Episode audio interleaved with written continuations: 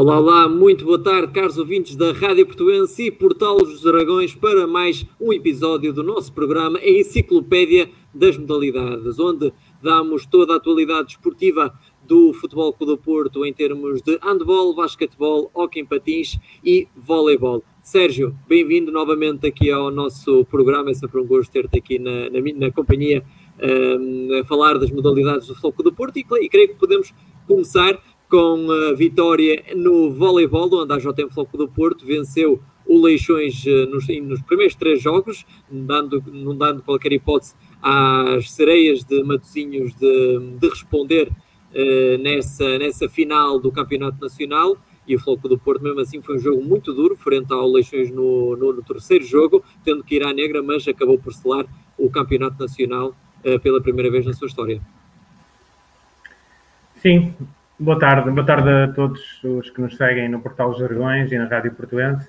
Uh, mais uma rubrica das modalidades, uh, numa, numa semana em que realmente uh, aconteceu esta excelente notícia, que é de facto o Foco do Porto erguer o Campeonato Nacional de, de Voleibol Feminino, a primeira conquista do clube no setor feminino, um historial que o Porto já tem rico em termos de masculinos uh, mas que no voleibol uh, feminino realmente ainda não tínhamos esse registro e mesmo a AJM foi mesmo também o seu primeiro campeonato nacional uh, ganho. é um projeto a meias entre a AJM e o Futebol Clube do Porto, que começou na época, na, época na época passada, que foi interrompida abruptamente por causa da pandemia e, num campeonato que, que, mesmo na época passada o AJM Futebol Clube do Porto já liderava com bastante destaque e que naturalmente iria também ganhar o campeonato da época transata. Uh, aconteceu este ano, uh, provavelmente poderiam nos ter atribuído o título em face da superioridade que o Floco do Porto... Mais ainda que, também que foi o handball que tínhamos falado, que o Floco do Porto também poderia ter sido condecorado como campeão nacional, uh, também poderia ter feito isso com com o voleibol, mas cá está. É como tu disseste também no último programa da reação da, da Enciclopédia das Modalidades, que isso realmente é impossível para uma equipa como a Futebol Porto. Se calhar se eu fosse outro, outro clube, já eram condecorados campeões nacionais. Pois, eh, é um facto que o Futebol do Porto ganhou a fase regular, eh, que, que, conseguiu mesmo ser finalizada, tal como no handball, e eu acho que era mais de, era da Elementar Justiça que nos tivessem sido atribuídos os títulos uh, da época passada no voleibol feminino e no handball masculino. Uh, não, não aconteceu, um, aconteceu desta vez, desta vez não, não, puderam fazer nada para que o Foco do Porto não, não ganhasse o campeonato de voleibol. a equipa fez uma época muito boa, ganhou a supertaça logo no início da temporada, uh, batendo na final o Porto Volley e, um, e depois tivemos uma fase regular com bastante um, concorrência por parte do Sporting e também do Leixões. Um, fomos à Final Four da Taça de Portugal, onde com alguma surpresa caímos nas meias finais. Uh, uma taça que foi ganha pelo, pelo Leixões. Um, e depois uh, seguimos o nosso, o nosso percurso com bastante superioridade eliminando nas meias finais do playoff o Benfica por 3-0. E, e, chegamos então à final, depois do Leixões ter eliminado o Sporting, chegamos à final com a equipa leixonense, que era a atual campeã nacional da época 2018-2019, uh, e, o, e a JM Foco do Porto mostrou também superioridade uh, perante esta equipa leixonense. Na fase regular ganhamos os, dois jogos, tanto em Matosinhos como no, no nosso pavilhão. E, um, e agora no playoff começámos logo com um jogo fora, em Matosinhos, onde ganhamos por 3-2. Um, começámos por perder o primeiro set, depois estivemos a ganhar 2-1, o Leixas empata 2-2 e, uh, e, e, depois ganhamos, ganhamos na Negra. Depois veio o segundo jogo, no, já no Dragão Arena, em que o Porto ganhou com alguma tranquilidade, perdendo até o primeiro set, mas depois ganhando os três seguintes com total uh, superioridade ganhamos 3-1 no segundo jogo, e depois veio o jogo decisivo, um, o primeiro match point, em que as, as meninas do, da UJM Foco do Porto não, não nos aproveitaram, estivemos a ganhar 2-0. O Leixões teve uma reação uh, forte, uma, uma, equipa também com muito valor, e, uh, e conseguiu mesmo empatar 2-2. Aí depois fomos à negra, um, e em que o Porto depois também acaba por ganhar com, com toda a justiça. Um, por 3-2 e festejamos assim o campeonato, conquistando dois títulos na época, a Supertaça e o campeonato, uh, juntando os outros dois que já tínhamos ganho na época passada, até ela terminar, que foram uh, também a Supertaça e ainda a Taça de Portugal. Uh, portanto, já vamos este projeto, a JF Foco do Porto, em dois anos já tem quatro troféus, duas Supertaças, uma taça e um campeonato, e portanto demonstra aqui demonstra aqui muita competência hum, por parte da estrutura, um, competência também por parte do treinador Rui Moreira e, e, e da sua restante equipa técnica, uh, e claro, todo o valor que esta equipa um, vem demonstrando ao longo destas duas últimas temporadas, um, porque de facto afirma-se como indiscutivelmente dominadora do panorama do voleibol feminino a nível, a nível nacional. Foi pena que o, o, o percurso europeu uh, fosse também interrompido em face da, das questões do Covid que não nos permitiram viajar uh, para, julgo, para a Roménia, contra o Dinamo de Bucareste. Uh, era interessante também ver portanto, a evolução da, da nossa equipa nas, nas provas europeias. poderá ficar agora para, para as próximas temporadas, se tudo isto ficar mais tranquilo mas que é, um, que é de facto uma equipa com uma marca de sucesso, isso parece-me indiscutível. Sim, é como tu disseste, seria muito importante hum, quando isto estiver um pouco mais estabilizado, eh, essas competições europeias para a equipa feminina de, da JM Floco do Porto, eh, muito importante no aspecto da, da evolução, eh, de ganhar experiência, de também transportar o clube, o Floco do Porto para para o voleibol a nível europeu, portanto, quem sabe nos próximos tempos, nos próximos tempos se isso realmente uh, irá acontecer. Uh, ou seja, acho que podemos continuar neste panorama positivo e depois passamos para o panorama negativo das modalidades de foco do Porto. Vamos falar uh, ainda então, de, passamos agora do voleibol feminino para o hockey em patins do Futebol do Porto. Nós temos feito a análise uh, desse grupo da Liga Europeia, o grupo onde, onde o Floco do Porto esteve inserido com o Noia e também com o Hockey de Barcelos. Vitória no primeiro jogo frente ao Noia por 7-4, um jogo que até foi bastante complicado nos primeiros minutos, onde o Foco do Porto esteve a perder por 3 bolas a 0, eh, depois a fazer uma reviravolta incrível, com as grandes exibições de Ezequiel Mene e Gonçalo Alves, e eh, depois eh, o Foco do Porto aproveitar também esse empate entre Noia e Hockey de Barcelos para estar isolado no primeiro lugar do, do grupo ficando então depois no último jogo com um empate frente aos portugueses do Hockey de Barcelos eh, e assim apurando-se para as meias finais e essa Final Four da Liga Europeia.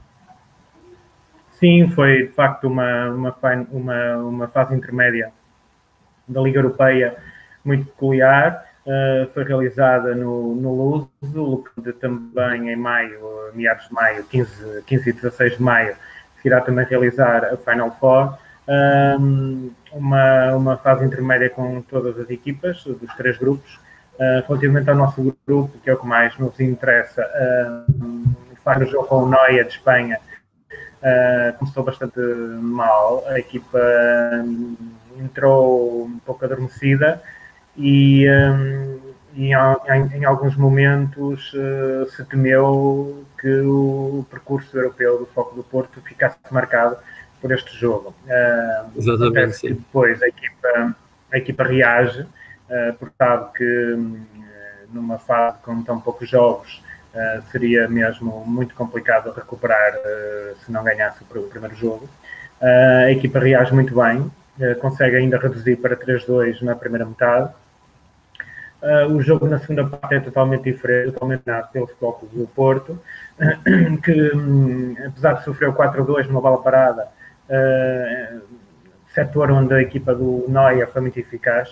Uh, o Porto, logo de imediato, consegue reduzir uh, através de, também de uma bola parada do, do, Gonçalo Alves e a equipa dá ali o clique nessa altura, porque em dois, três minutos o Futebol do Porto consegue vir a volta, sim.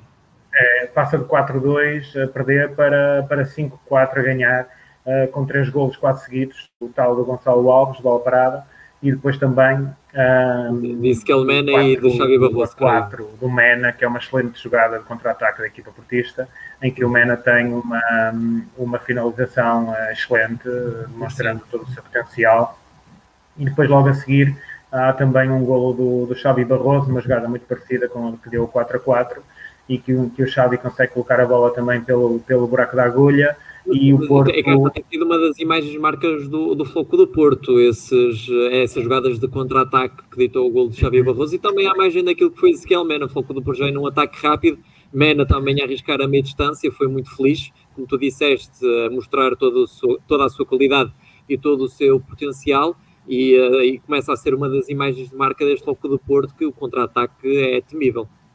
Sim, a equipa consegue realmente ali três excelentes gols uh, que deram completamente a volta ao jogo e o Noia nunca mais se encontrou.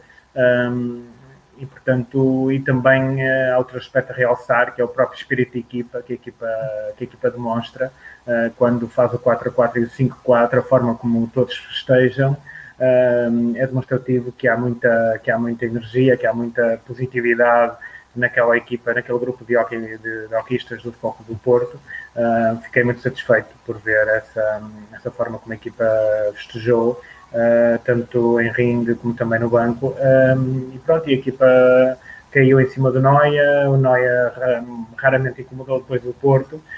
O Porto depois consegue ainda alargar a diferença já na parte final para 6 a 4 com um excelente gol.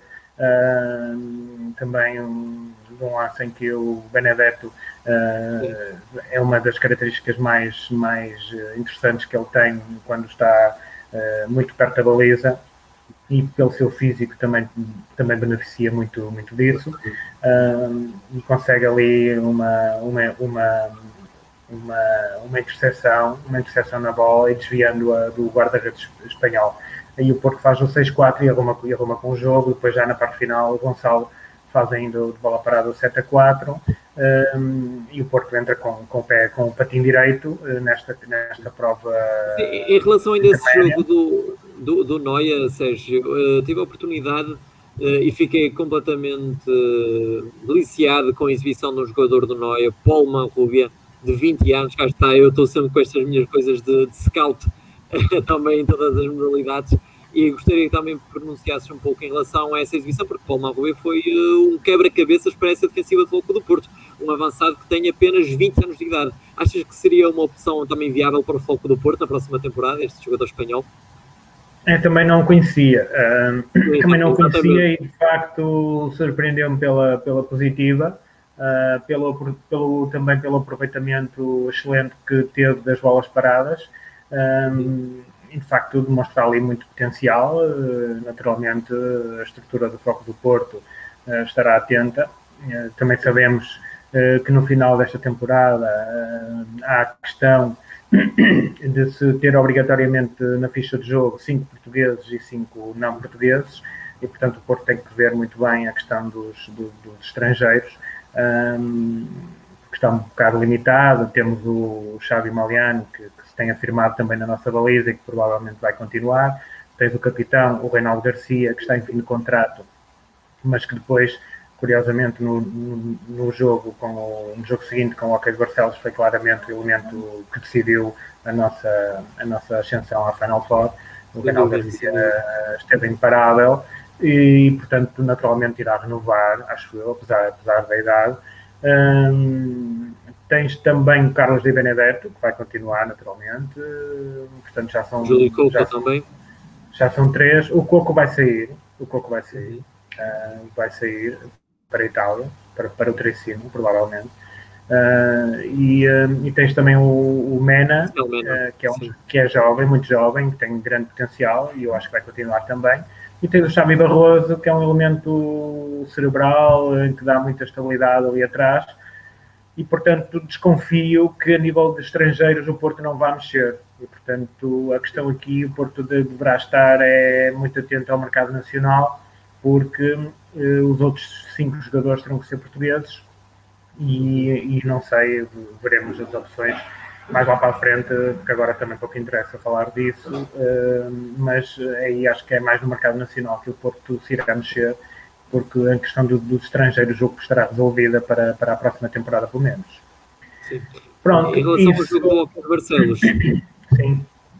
Sim, o Foco do Porto consegue uma entrada fortíssima logo a, a, vencer. Aliás, o Hockey de Barcelos, nos primeiros segundos, até uh, quase que surpreendeu o Foco do Porto, depois de uma perda de bola de Gonçalo Alves, e onde creio que foi. Uh, não sei se foi Luís Querido que ia num para um e consegue defender Xavi Malian, portanto já previas também que fosse um jogo muito complicado entre as duas primeiras, entre o primeiro classificado da fase regular e o segundo classificado, obviamente.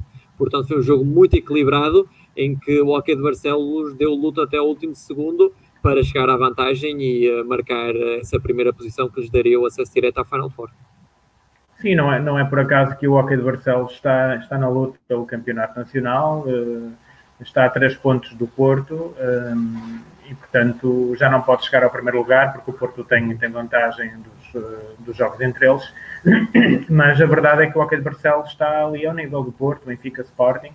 há, há, ali, há ali algumas diferenças entre entre a totalidade do plantel, uh, mas que o hockey está muito próximo dos três grandes, isso sem dúvida. Uh, e temos também a Oliveirense, uh, que curiosamente também é e, e portanto o Hockey de Barcelos já se sabia que ia ser um adversário complicado. o Porto este ano ainda não perdeu com o Hockey de Barcelos, fomos empatar a Barcelos num jogo que até merecíamos ganhar.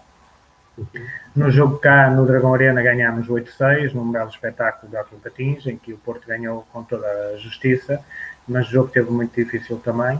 E, e agora este jogo importantíssimo da, da Liga Europeia uh, começou realmente, como dizes, bem para o Porto. O Rafa aproveitou ali um lance muito perto da baliza, uh, mas de, também aconteceram ali dois ou três erros defensivos que um, fizeram com que o Porto tivesse que sofrer até ao fim o Porto consegue estar sempre na frente e isso foi importante. Sim.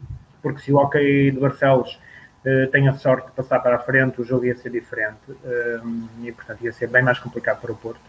Uh, e muito mérito também por isso do, do Reinaldo Garcia, que na segunda parte consegue fazer o 2 a 1 e o 3 a 2 uh, em dois lances de gênio, uh, porque o Reinaldo de facto é um predestinado. A primeira, a primeira picadinha e depois o remate por entre as pernas de costas para a baliza. Realmente são é dois lances de, de, uma qualidade técnica formidável. Sem dúvida. Uh, o Reinaldo mostrou todo o seu potencial. Uh, demonstra que, apesar da idade, continua em grande forma e foi fulcral, foi mesmo decisivo para que o Porto pudesse estar ali a respirar uh, acima do, digamos, acima do nível da água, porque se o Porto passa para trás do marcador ia ser complicadíssimo. Uh, porque bem sabemos que o empate servia ao foco do Porto uh, e, portanto, tivemos sempre em, em vantagem com, perante o Hockey de Barcelos, ora ganhando, ora empatando, e, portanto, acabamos por, depois, na parte final, gerir muito bem o tempo de jogo, gerir a posse-bola, e acabamos por ganhar com toda e acabamos por, por empatar o jogo e passar à fase final, à final forte, com todo o mérito, com toda a justiça, mas também fica aqui o tal uh, mérito para a equipa do Hockey de Barcelos, porque deu sempre luta e caiu de pé uh, e, se calhar com, outra, com outro tipo de, de, fase intermédia, com outro tipo de fase de grupos, se calhar teríamos o Hockey de Barcelos uh, até apurado para, para a Final Four. Uh, juntamente com, com, a, com, com, outra, com as outras equipas grandes do nosso campeonato. Sim, exatamente. E pronto, a equipa consegue um objetivo fundamental da época, que é estar presente na Final Four da Liga Europeia, uma vez mais.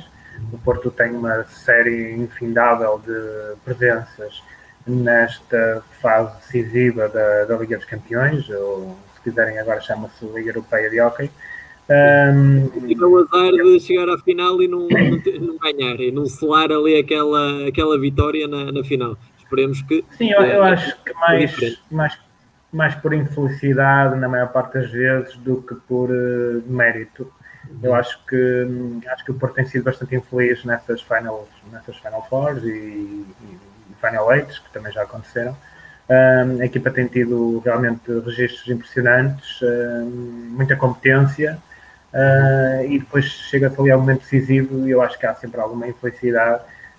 O Porto ganhou em 86, ganhou em 90, portanto já são 31 anos sem ganharmos a, a taça dos campeões europeus de hockey patins. E pode ser que desta vez a, a sorte nos, nos sorria. Uh, vamos ter uma Final Four totalmente portuguesa, também no Luso, uh, uma vez que. Joga também do lado Benfica Sporting. Benfica Sporting e Oliveirense. O Porto vai jogar na meia final com o Oliveirense, no dia 15 de maio. E a outra meia final é entre Sporting e, e Benfica. Curiosamente conseguiu afastar o, o Barcelona. Uhum. Portanto, uh, teremos aqui uma Final Four bastante interessante, com equipas portuguesas. Eu espero, muito sinceramente, que, que os árbitros sejam espanhóis uh, ou italianos. Uh, e portanto espero que não que não exista que não exista novamente esta situação de, de misturarem árbitros uh, do mesmo país porque nesta fase intermédia houve jogos entre equipas portuguesas e espanholas apitados por um árbitro português e por um árbitro espanhol eu acho que isso que não é muito não é muito saudável porque há sempre aquela aquela tendência ou pelo menos as pessoas começam sempre a desconfiar e eu acho que seria preferível realmente que nesta Final Four, com equipe, quatro equipas portuguesas, uh, que os árbitros fossem de, de, outro país, como normalmente acontece. Esperemos que desta vez também faça, também, também assim suceda.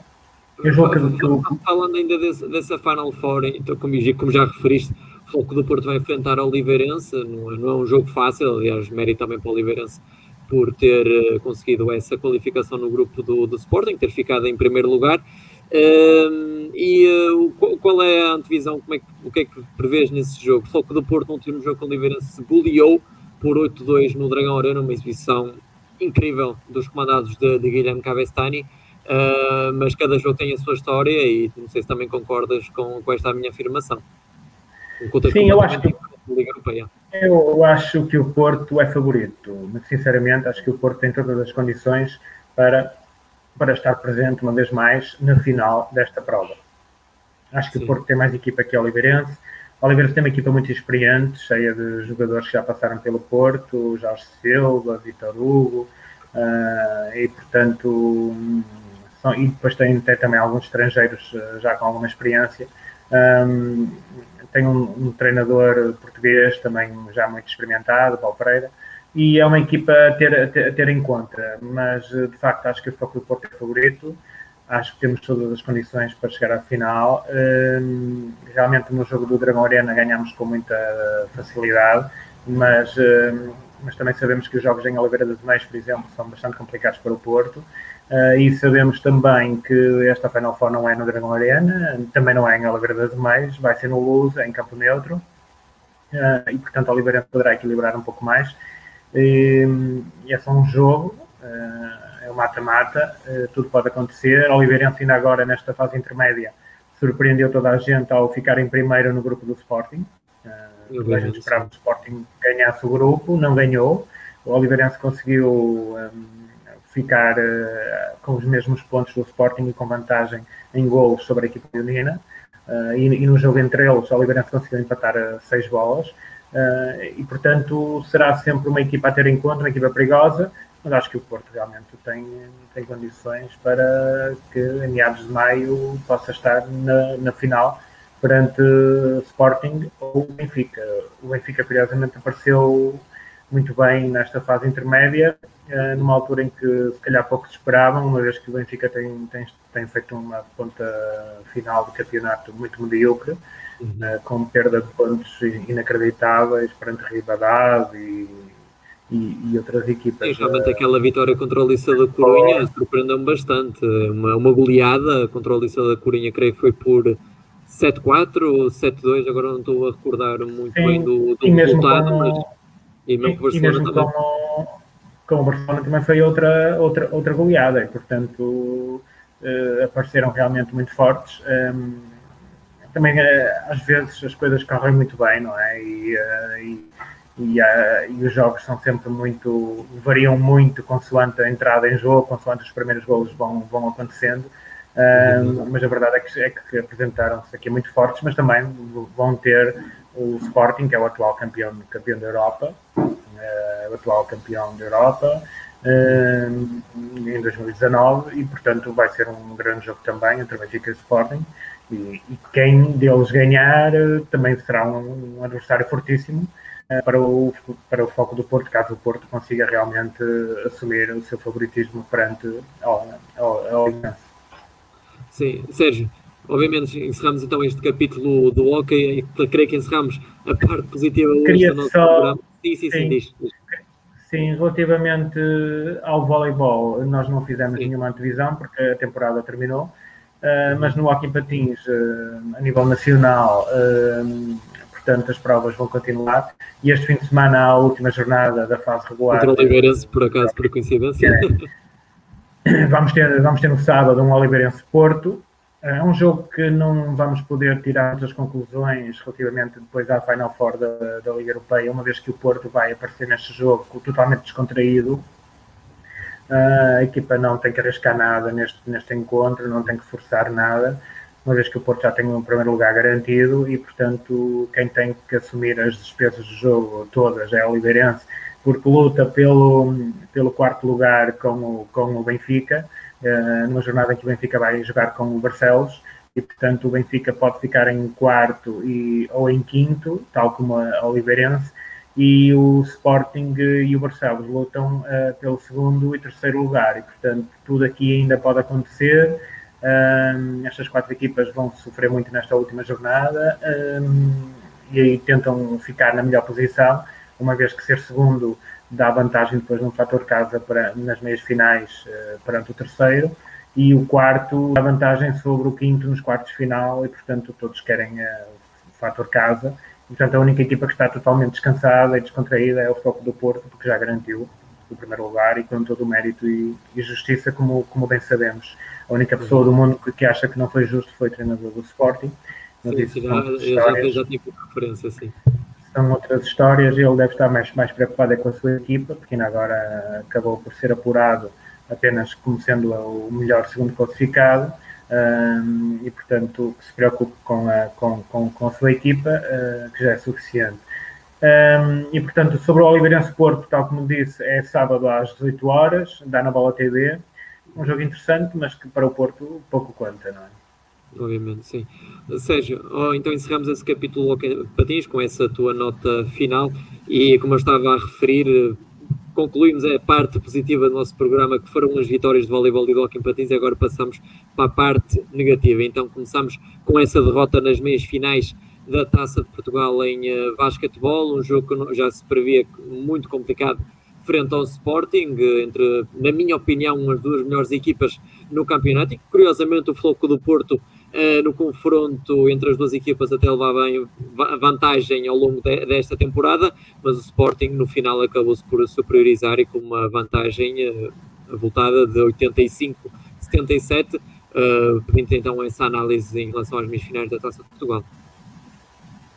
Sim, uh, relativamente aos jogos esta temporada, o Porto e o Sporting estavam empatados. O Sporting tinha ganho dois e o Porto também dois porque uhum. há, há, uma Final Four da Taça de Portugal relativamente à época transata que foi jogada já esta época e o Sporting tinha ganho essa, essa, essa final de, de taça. Um, o Porto ganhou ao Sporting a final da Taça dos Santos um, e ganhou também o jogo do campeonato em casa.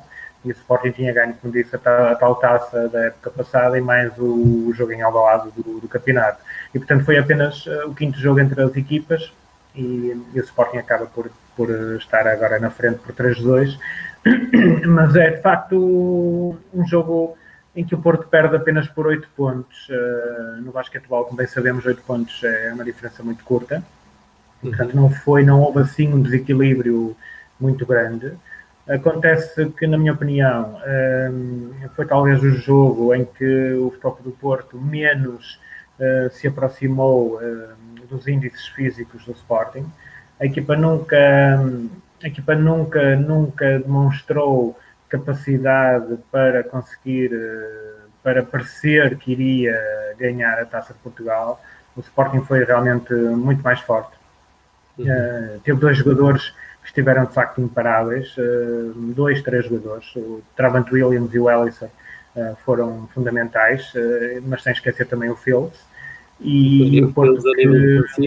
teve irrepreensível. Aliás, contabilizamos aqui uns 3, 4 abafos que, que evitaram pontos certos à equipa do Foco do Porto. Sim, o Fields na Taça dos Santos acabou por não jogar. um, julgo eu. Uh, desta vez quem não jogou foi o Mika Downs. Uh, no entanto, o Fields parece-me ser muito mais importante que o, que o próprio Mika Downs. Uhum. Uh, mas os outros dois jogadores realmente são soberbos. o Trabant Williams esteve incrível e o, e o Ellison também é muito cerebral, poucos lançamentos falha. e, o, e o Porto teve de facto alguma dificuldade. Tivemos um Tanner McGrew em grande forma, já não o víamos. jogo de forma extraordinária, sim. Cá está, aquela confiança que tu falavas do Tanner McGrew, creio que neste jogo já esteve à vista. É realmente um, um jogador completamente diferente, principalmente na posição dos três pontos, em que insistou, creio que dois lançamentos consecutivos, ou três lançamentos, agora não estou, não estou a recordar, mas realmente teve uma performance uh, bastante uh, impressionante uh, que o Tanner McGrew e se calhar essa confiança que tu falavas nos outros programas já está a começar a, a voltar para o posto norte-americano do Floco do Porto. Sim, esperemos que isso tenha realmente sequência e que ele, que ele continue assim com esse nível, uh, mas de facto foi talvez o jogador mais em destaque do lado do Porto, o Gordon também esteve bem, com 16 pontos, mas os outros estrangeiros. Uh, os jogadores estão muito inspirados, Jalen Riley, sim. Um inspirados, o Eric Anderson, o Tinsley e fundamentalmente o Riley, que se espera muito mais. Uh, e que esteve de facto muito mal a nível do lançamento, insistiu muito no lançamento de três pontos e, e teve uma porcentagem muito má. Um, e o Porto ressentiu-se disso porque, porque é os pontos que o Riley atira uh, são sempre fundamentais para a contabilização final da equipa e o Riley realmente foi muito bem defendido.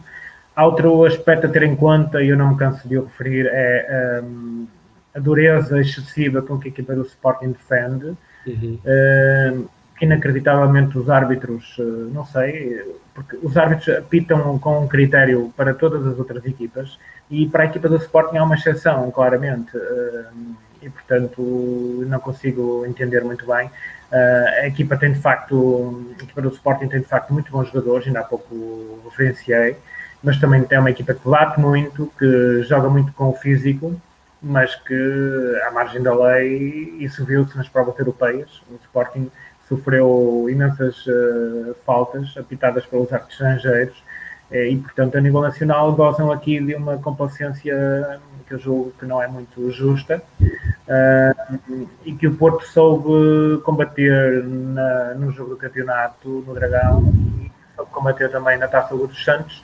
Desta vez pareceu-me que o Porto nunca teve uh, condição física ideal, nunca teve um, a atitude ideal para combater este, esta excessiva dureza do Sporting, porque eu acho que nestas situações tem que se bater tanto como eles e portanto o Porto, perante o Sporting, se chegarmos à final com eles, vai ter que ser uma final a bater, porque eles batem muito, e nós vamos ter que bater também.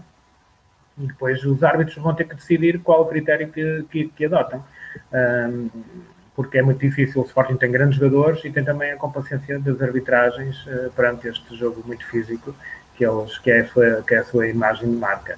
Uh, mas pronto, perdeu-se a final da taça, uh, não se perdeu o, o objetivo principal, que é ser campeão. Uh, a equipa está aí para as curvas, ganhamos os jogos que faltavam da fase regular com o Cabo Madeira por 99-72, que ainda não tínhamos aqui falado, com destaque para o Gordon e para o Neville, uh, que curiosamente ficou de fora nesta Final Four da Taça Sim, de Portugal. Exatamente. Uh, mas, mas é sempre uma decisão do, do Moncho, e portanto tem que se aceitar, ele é que sabe qual momento de forma e qual o tipo de adversário que a equipa vai enfrentar e ver qual é que é o jogador que pode prescindir.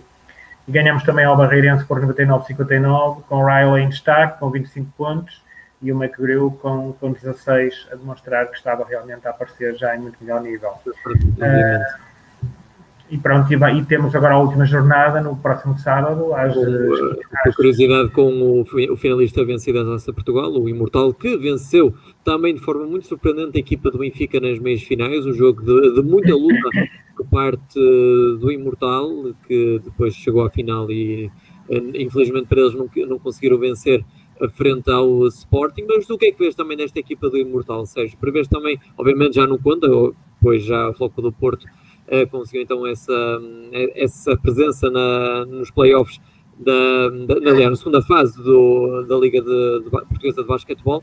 Uh, mas o que é que prevês deste jogo com o Imortal? Prevês que seja um jogo muito equilibrado? Uh, Sim, é, é mesmo, é, é, mesmo como, como estavas, a, como estavas a, a dizer, uh, porque este é o último jogo da fase regular e, e a seguir vem, vem já os playoffs também, é como no, é como no hockey, como no hockey. Portanto, é a última fase, a última jornada é agora este sábado e depois já no próximo fim de semana, no fim de semana a seguir, teremos já o início dos, dos playoffs com o Porto a jogar com o sétimo classificado do, do campeonato, porque o Porto já não vai sair do segundo posto. Um, é, um, é um imortal Porto que para o Foco do Porto também já não tem grande interesse competitivo, a equipa já não sai do segundo lugar.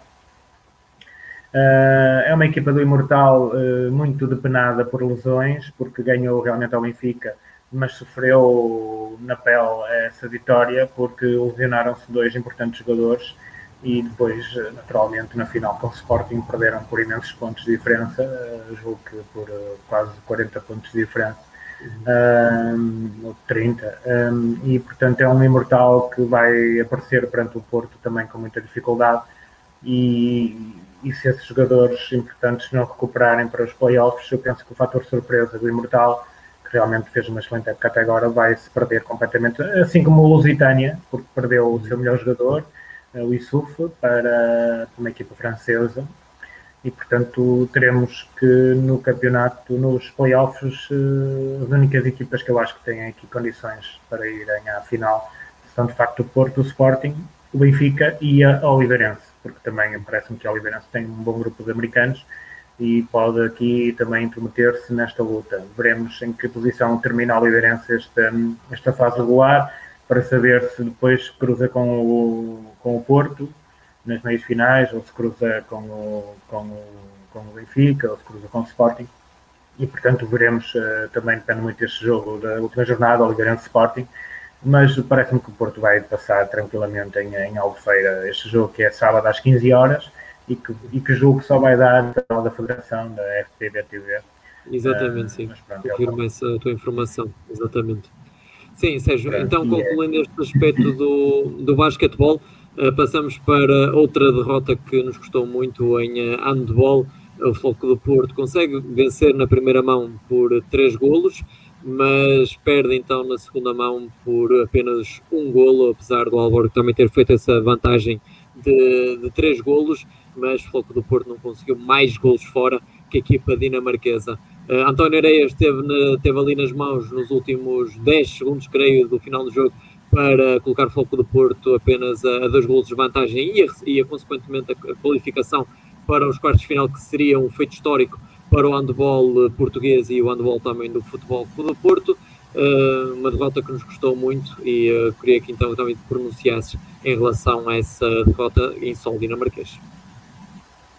Sim, é verdade, foi uma derrota marcante, mas também é verdade que, é assim, nós não nós não tínhamos aqui a esperança que o Foco do Porto fosse campeão europeu de handball. Portanto, Obviamente, sim. Uh, pelo menos eu, pelo menos eu acreditava que o Porto acreditava que o Porto conseguisse uh, realmente chegar aos quartos de final perante o Flensburg.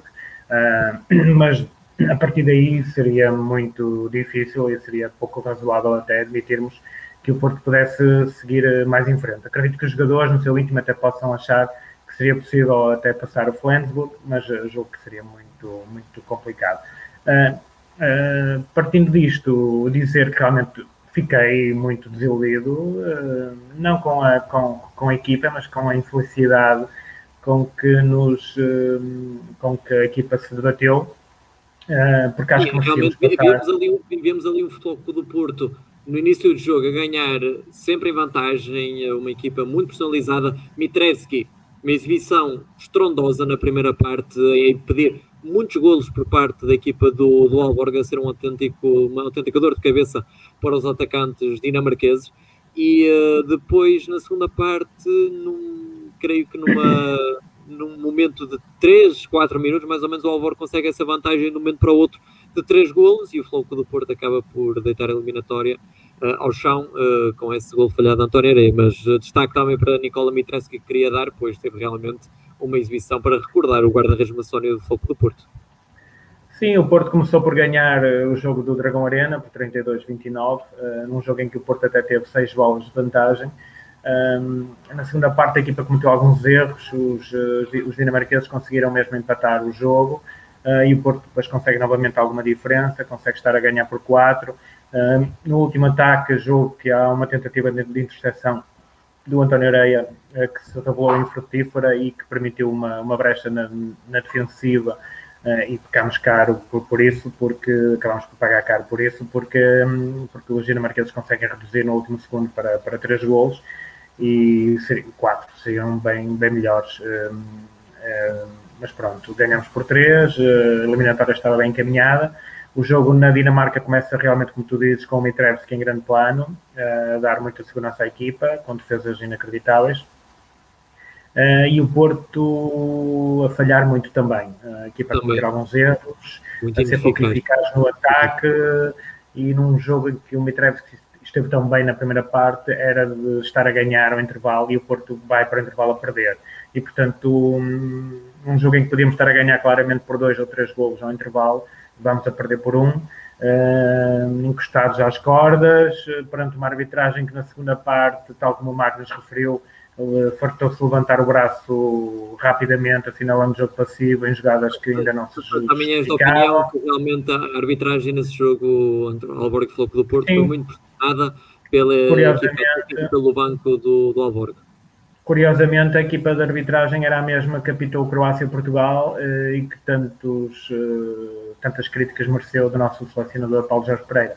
E, portanto, é uma equipa de arbitragem que já teríamos que estar atentos. Um, infelizmente, estava nomeada uma equipa alemã, uma equipa de arbitragem alemã.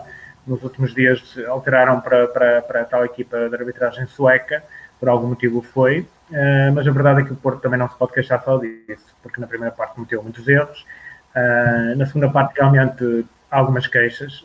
Um, é, também começa a aparecer o guarda-redes dinamarquês, não podemos esquecer não, não, se pode aqui só destacar o Mitrevski, porque na segunda parte o Mitrevski realmente desapareceu do jogo e começou a aparecer o, o guardião dinamarquês, com defesas também fundamentais, ao nosso pivô Iturriza, foi o melhor jogador do Porto, tanto no jogo do Dragão Arena, que marcou 8 gols, como no jogo do, da Dinamarca, que marcou 6. Uh, ah, foi fundamental, e, mas também teve algumas eh, situações que também poderia naturalmente marcar e o, e o guardião dinamarquês uh, foi fundamental ao conseguir evitar esses gols. Na parte final, há também um livro 7 metros que o Areia, que o Areia, António Areia falha, ele que até costuma ser bastante. São lances que, que, que, também, na tua opinião, que não se podem falhar neste tipo de competições, podem ser determinantes é, para, para o enrolar do jogo. E António Areia, não só nesse livro 7 metros, mas também, como eu já referi há pouco, no último lance que a bola pertencia à equipa do Floco do Porto, de pelo menos chegar a essa desvantagem de dois golos, que chegava Sim. para esse apuramento para os quartos de final. Um, António Areia também falhou depois num para um com. Com falhou, falhou quando não podia falhar. Realmente falhou esse livro 7 metros, era fundamental. Eu julgo que se essa bola entrava, o Porto ia, ia, ia ah, acabar bem. o jogo a não sofrer tanto, iria passar naturalmente. Um, e depois o último ataque, que é absolutamente decisivo. Um, de facto, o toque do Porto foi muito pressionado pelo assinalar de jogo passivo, uma situação completamente ridícula por parte da, da dupla de arbitragem, em que assinala o jogo passivo quando o Porto estava totalmente interessado em, em, em, atacar a baliza, e portanto eles assinalam o jogo passivo muito cedo, o que faz com que o Porto tenha que, tenha que atacar logo de imediato com aquela abertura que houve do lado direito para o António Areia, porque eu julgo que se não há o jogo passivo, o Porto vai fazer mais dois ou três passos e vai tentar eh, a desmarcação do, do pivô e do Riza, que seria mais fácil obter golo numa posição central do que numa posição lateral. Como o Porto vê que realmente os árbitros estão uh, em jogo passivo, rapidamente tem que meter a bola na ponta. O Antareia não tem muito ângulo, uh, mas, mas, tem algum. Uh, não sei se ele se leva algum toque no, no início, até não me pareceu que levasse. e depois tem um remate completamente desenquadrado, falha, e portanto, e o Porto, eu julgo que o Porto não queria rematar naquela altura, porque ainda faltavam 15 segundos e ia dar hipótese aos dinamarqueses voltarem aos três gols, e portanto parece-me que, que o Porto ia tentar uma jogada mais lá para o final do, do jogo, ia demorar mais 5 segundos ou 6, uh, mas teve que ser, o António assumiu e falhou. Infelizmente, falhou e o Porto perdeu a oportunidade histórica de chegar aos quartos final da, da Liga dos Campeões de Handball. Uh, mas julgo que julgo que esta equipa no futuro poderá ter a oportunidade de, de, de reescrever a história uh, se continuar esta aposta do clube no, no handball, uh, com a manutenção uh, desta equipa técnica do Magnus e do Martinho. E, portanto, julgo que o Porto tem todas as condições de voltar a brilhar no nível europeu, tal como fez o ano passado, tal como fez há dois anos, quando fomos à Final Four da EHF, e como fez este ano também, porque nós chegamos aos oitavos de final e é um feito absolutamente notável e eu acho que merecíamos realmente mais, merecíamos chegar aos quartos de final. Mas o fundamental agora é, é sentar a cabecinha e pensar no campeonato, porque é isso que, que nos permite voltar a jogar a Liga dos Campeões da próxima época, porque se não ganhas o campeonato, não há Liga dos Campeões. Obviamente, isso tem, tens toda a razão e o Floco do Porto agora tem que se manter focado nas competições em que ainda está inserido a nível interno. E como está aqui no nosso tópico, mas segue invicto no campeonato, depois desse jogo com o Alborg, Sérgio, uh, vieram uma, foi uma visita fácil à, à equipa da São Joanense, um jogo muito tranquilo, completamente dominado pelo Floco do Porto, uma vitória de 32-17 e agora também recentemente uma vitória por 35-28 frente ao Sporting Clube da Horta e Floco do Porto, como está aí no tópico, segue invicto no Campeonato Nacional. Sim, 23 jogos, 23 vitórias, é um gol compressor, eh, mas nada está a ganho. Eh, o Porto sabe muito bem que ao mínimo de juízo pode ter este campeonato. Está muito perigoso, não me canso de o referir, porque o Porto tem dois pontos de avanço sobre o Sporting e tem quatro sobre o, sobre o sobre o Benfica. Por acaso tem mais, porque tem um jogo a mais também. Uhum. Uh, mas, se, mas quando as equipas estiverem com os mesmos jogos e como este campeonato de handball, as equipas, os três grandes ganham os jogos todos, só perdem depois entre eles. E, portanto, vai ficar mesmo assim como eu disse. Portanto, o Porto vai ter dois pontos de avanço do Sporting e quatro sobre o Benfica.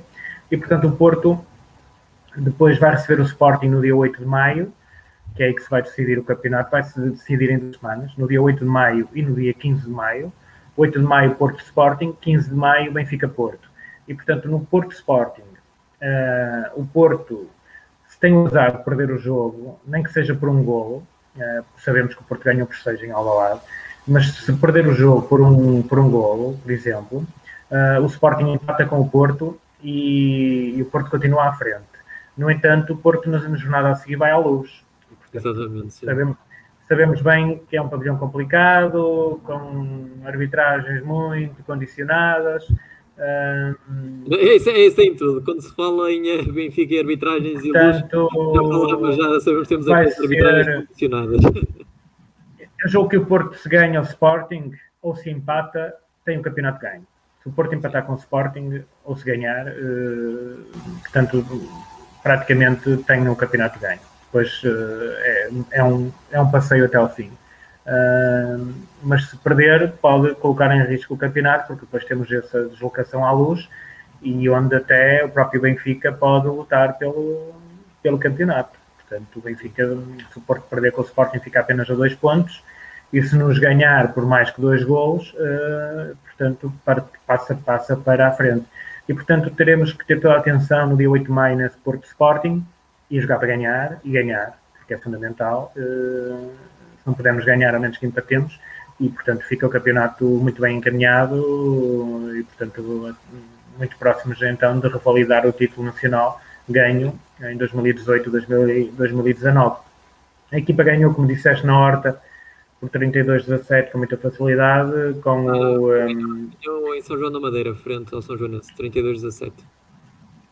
Sim, com, com, a, com... O do Horta ganhou 35-28. Sim, ganhou a São Joanense 32-17, com o Diogo Silva com 4 golos a destacar-se, e depois ganhamos na, na Horta por 35-28, com o Branquinho com 8 golos a ser o elemento em maior destaque. E, portanto, seguimos invictos, muita atenção. Agora vem o, o Vitória Setúbal ao Dragão Arena no sábado às 18 horas no Porto Canal. Um jogo tranquilo mais uma goleada, vai ser a 24 vitória, naturalmente.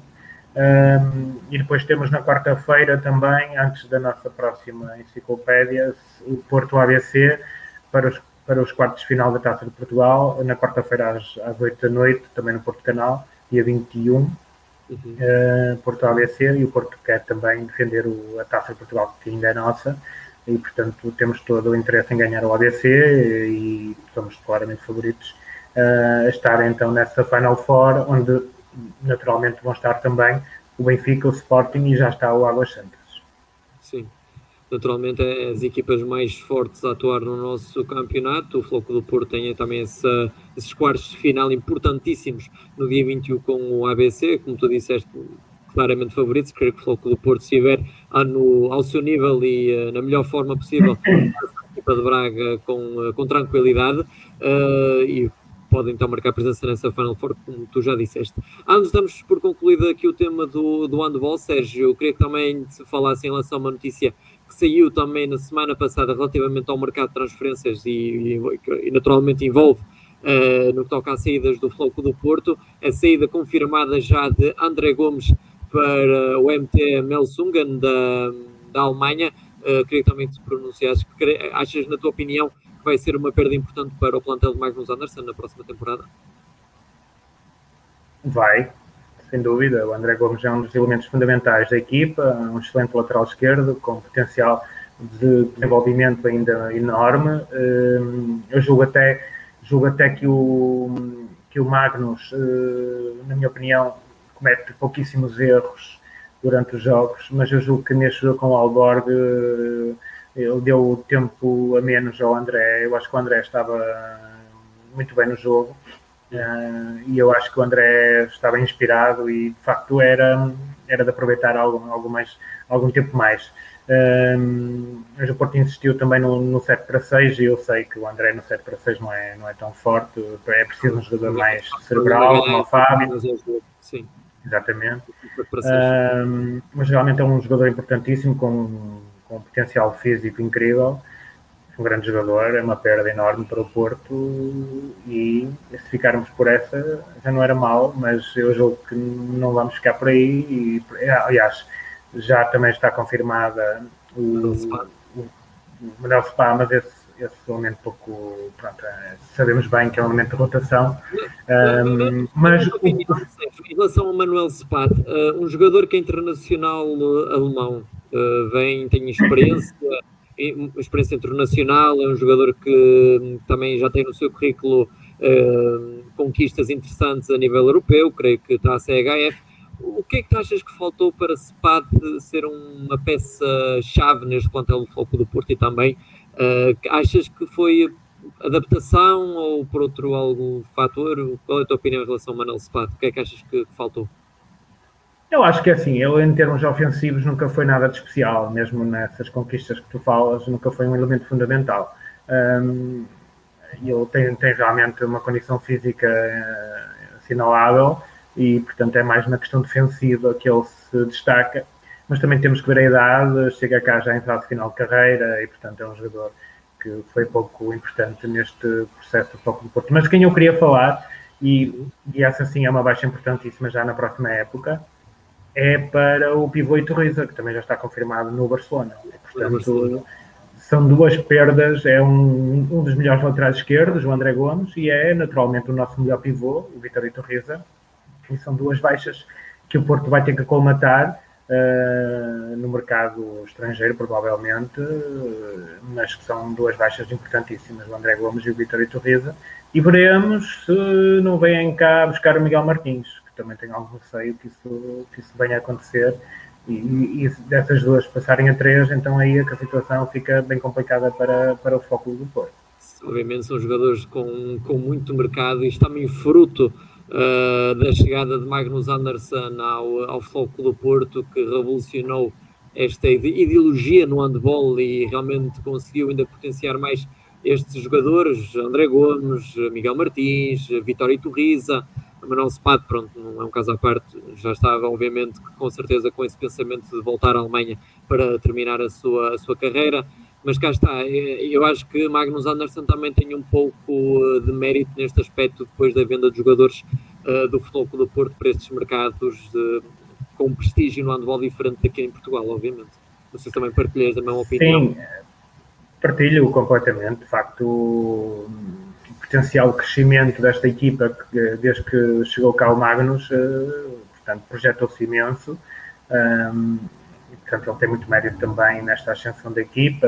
As participações europeias incríveis do Porto nestes três anos é qualquer coisa de um, absolutamente histórico. Eu acho que mais nenhuma equipa portuguesa vai conseguir fazer o que o Porto fez nestes, nestes três anos, porque tu chegas à Final Four da HF Cup, tu chegas aos oitavos de final da Liga dos Campeões, em que só a Covid te tira dessa prova e, e, chegas outra vez aos oitavos de final e por um golo não chegas aos quartos de final da outra vez da Liga dos Campeões. E, portanto, três anos, três históricas presenças.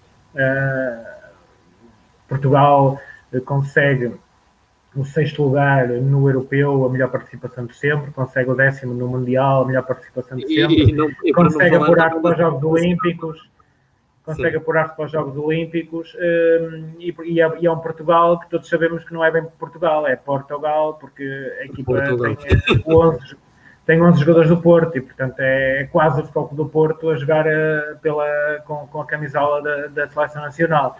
E, portanto, tudo isto conta, tudo isto é visto a nível europeu e os nossos jogadores são muito conhecidos já e é natural este, todo este, este interesse e este conhecimento e estas contratações e o Porto tem que, tem que fazer valer as suas cláusulas de rescisão, ganhar algum dinheiro com isso e também fazer regressar, se calhar, alguns jogadores que têm ainda sobre baixo de olho, sobre contrato, como o Ângelo Hernandes, eh, que ainda é nosso. Temos o Diogo Oliveira, um central que tem progredido imenso, que era da nossa formação, que está na, na Suíça, jogou agora, já esteve na Alemanha, eh, que é um excelente jogador também e que se calhar poderá regressar.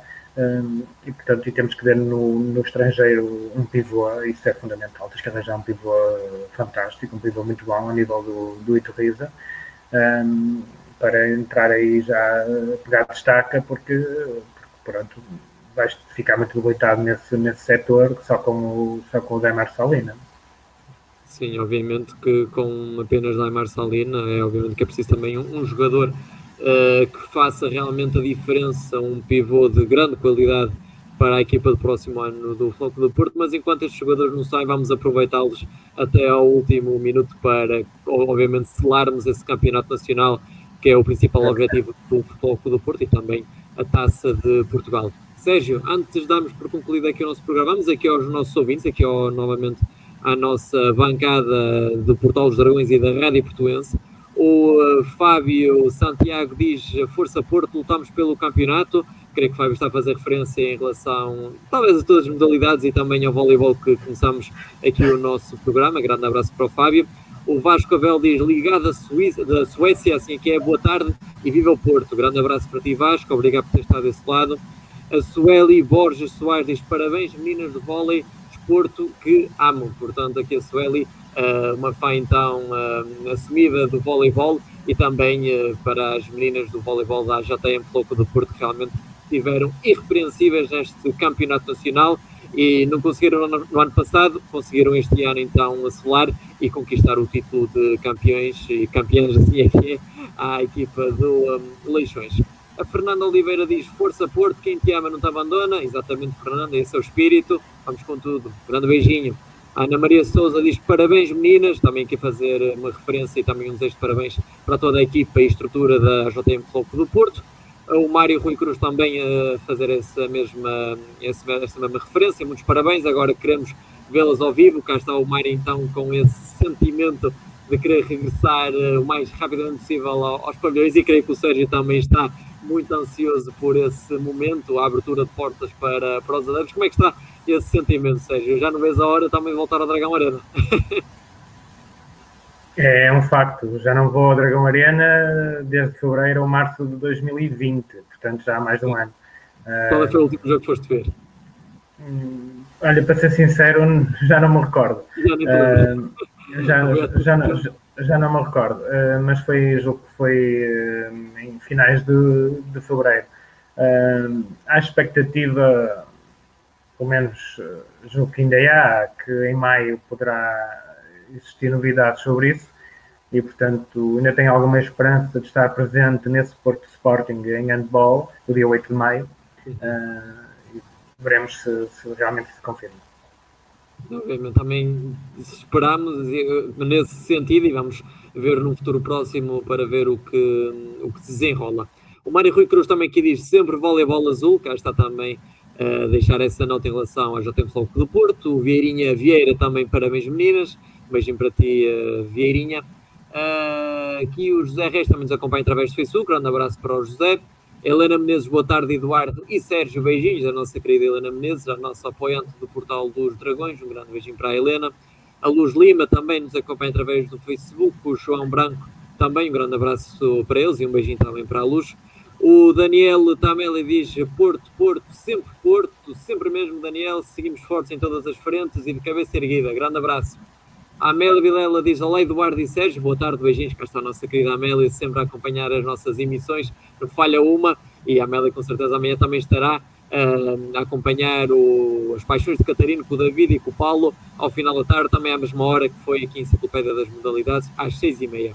O Zé Ferreira diz boa tarde, Sérgio Eduardo, abraço, grande abraço também para o Zé, é sempre um assíduo também das nossas emissões. O Sebastião Maria Rangel Silvano diz o Porto tem todas as condições para chegar à final da Liga Europeia de Hockey. Agora as arbitragens têm de ser boas, senão fica tudo estragado. Portanto, o Sebastião também a concordar com o que o Sérgio disse eh, relativamente a isso, que uh, o ideal não era ter arbitragens portuguesas, mas sim espanholas ou italianas, porque senão, uh, quando o Floco do Porto joga ou com o Liberense ou com o Sporting contra equipas de um calibre maior e que onde o jogo se prevê de maior equilíbrio, uh, as arbitragens portuguesas tendem sempre a cair para, para o outro lado. E, portanto, o Sebastião também a concordar com o Sérgio nesse aspecto. Grande abraço para o Sebastião, que também é sempre, acompanha-nos sempre nas nossas emissões. O Miranda Vitor diz: Boa tarde, Eduardo e Sérgio. Força Futebol Clube do Porto. Grande abraço para ti, Vitor. Continua a acompanhar-nos. O Sebastião Maria Rangel também, novamente, o treinador de Sporting, nunca valeu nada, não vale a pena falar nesse lixo. Creio que o Sebastião está a falar do treinador de hockey patins do, do Sporting e que o Sérgio fez também novamente essa mesma referência que o treinador do Ramen Sporting tem que estar concentrado no, no, na performance e nos índices da, da equipa, que realmente não têm sido os melhores. E agora, para esta Final Four da Liga Europeia, o Sporting tem que fazer muito mais para ser, eh, para aliás, para vencer novamente esse título da Liga Europeia, onde claramente, na minha opinião, e creio que também o Sérgio uh, concorda que não é favorito devido, devido, também a esses índices que a equipa tem apresentado na reta final do, do campeonato. O Martin Muller também diz Porto, Porto, mais nada. Grande abraço para o Martin, nosso ouvinte da Suíça. O Manuel Domingos a dizer Força Porto. Grande abraço também para ti, Manuel. Obrigado por ter estado desse lado. A Cristiana Miranda, que nos acompanha através do YouTube, diz aqui Porto, também Força Futebol Clube Porto. E ela também aqui a dizer: A sério, Porto, foste perder com o Sporting. Infelizmente foi, Cristiana, um jogo uh, em que o Clube Porto não conseguiu levar a melhor. Também dar mérito à equipa do Sporting no, nos momentos defensivos e ofensivos, que realmente estiveram irrepreensíveis. E como o Sérgio também destacou, as exibições de Travante Williams, James Elliser e uh, John Kills, que são jogadores uh, com uma qualidade enorme por parte da equipa de Luís Magalhães. O Martin Muller, aqui também com muitos corações azuis e brancos. Uh, Filipa Azevedo, aqui a gritar Porto. Também aquela que nos acompanha através do YouTube. Beijinho para ti, Filipa. A Amélia Vilela diz: Estou de acordo com o Sérgio, temos tido algum azar com as arbitragens. Ela aqui também, uh, eu estava aqui a ler os comentários, a Amélia também a concordar com o facto dessa pressão feita pela equipa do Alborga no, no jogo frente ao Floco do Porto, desse, desses oitavos de final na segunda mão. Helena Menezes também aqui a dizer olá, Dona Amélia, boa noite, beijinhos. Também a Amélia também aqui a responder à, à Dona Helena, sempre muito interativas nas nossas emissões. A Maria Rocha aqui a dizer boa tarde, boa tarde também para ti, Maria. Obrigado por ter estado desse lado. A Amélia também aqui a dar uma nota e a dizer os parabéns à equipa de voleibol da JM Foco do Porto, parabéns também às meninas do voleibol. E vamos aqui finalizar com o comentário do André Domingos aqui a dizer um grande abraço para o meu amigo Sérgio. Portanto, o Sérgio com certeza também quererá mandar um abraço aí para o André. Sim, um, um, abraço, um abraço para o meu amigo André, que está na Áustria. Uh, tudo bom para ele. Fica então aqui o desejo do, do Sérgio. Sérgio, mais uma vez, muitíssimo obrigado por ter estado aqui connosco neste programa relativamente às modalidades do Floco do Porto. Não sei se queres dar uma nota final também em relação a este programa. Ah, sim, uh, apenas a referência que um, estaremos cá de volta. Uh, esperando pela vossa participação na próxima semana, na próxima quinta-feira. Obviamente, fiquem, fica então essa nota final e também é a minha nota final, concordando com o Sérgio relativamente. Já sabem que na próxima semana, na próxima quinta-feira, à mesma hora, estaremos aqui sempre para atualizar-vos em relação às modalidades do Futebol Clube do Porto. Da minha parte é tudo, caros ouvintes, Rádio Portuense e Portal dos Dragões, continuem, continuem connosco, como já fiz uh, referência há pouco. Amanhã estaremos de volta também às seis e meia para o programa Paixões de Catarino com o Paulo e com o David Guimarães para falarmos da atualidade esportiva em relação ao futebol do, da equipa do Futebol Clube do Porto. Até lá, um grande abraço, continuação de uma boa quinta-feira.